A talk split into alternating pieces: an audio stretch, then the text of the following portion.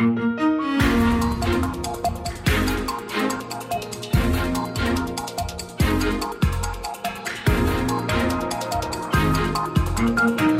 praticamente 20 minutos das 4. Avançamos para a nossa conversa habitual, às sextas, Minutos Cidadão, com Tiago Vaz Pereira da AMA, da Agência para a Modernização Administrativa. Olá, Tiago, boa tarde. Olá, Catarina, boa tarde. E hoje, tal como prometido, vamos falar então do serviço Pensão na Hora. É isso mesmo. Uh, o serviço online Pensão na Hora resulta de uma medida do programa Simplex e permite a aprovação automática do pedido da pensão de velhice. Para que possam utilizar este serviço, os cidadãos deverão corresponder com as condições necessárias para a atribuição da pensão provisória, como, por exemplo, ter idade de acesso, possuir o número de anos de descontos necessários para o acesso à pensão, ter uma carreira contributiva apenas na Segurança Social, estar abrangido pelo regime normal de reforma não tendo carreiras especiais, ser residente em Portugal e não ter dívidas à Segurança Social como trabalhador independente. Na prática, esta nova ferramenta permite que o cidadão tenha acesso ao cálculo do valor da pensão, antes de iniciar o pedido, através do resultado que é dado pelos anos de descontos e o valor bruto estimado da pensão.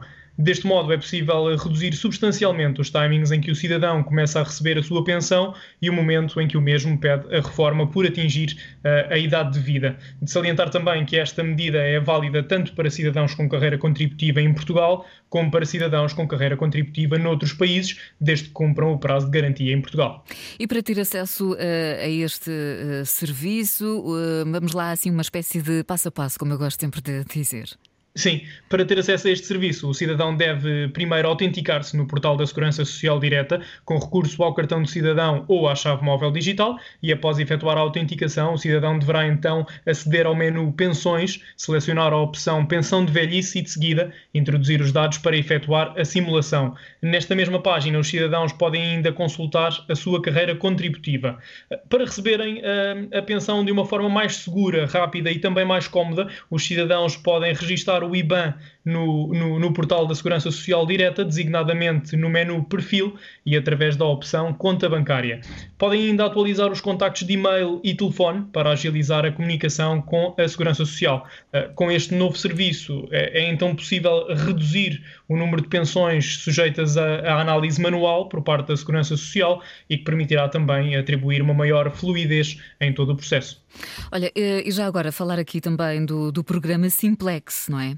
Sim, esta semana fica, fica uhum. também marcada pela, pela disponibilização do balanço do programa Simplex relativo à edição 19-20. Eh, num ano completamente atípico, o Simplex soube responder de uma maneira também muito positiva às dificuldades que foram surgindo com a criação de 195 novas medidas e uma taxa de execução de 86% num total de 314 medidas. Eh, esta capacidade de adaptação à realidade traduzida pelos efeitos da desburocratização dos serviços públicos tem avançado a um ritmo significativo e e o programa Simplex 1920 tem algumas medidas emblemáticas, eh, tais como a renovação automática do cartão de cidadão, o IVA pré-preenchido, a certificação PME mais simples e, na área da saúde, a referenciação sem papel.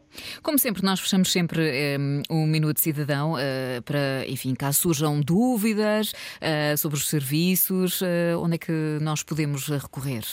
Sim, em caso de dúvida, os cidadãos podem sempre encontrar mais informações sobre este e outros serviços públicos em eportugal.gov.pt. Muito bem, por hoje então estamos conversados. Tiago, para a semana. Como é Próxima que vai semana ser? vamos falar sobre o, o, pedido do abono de família para crianças e jovens. Muito bem. Obrigada, é Tiago. Estamos então conversadíssimos por hoje e até 2 a 8.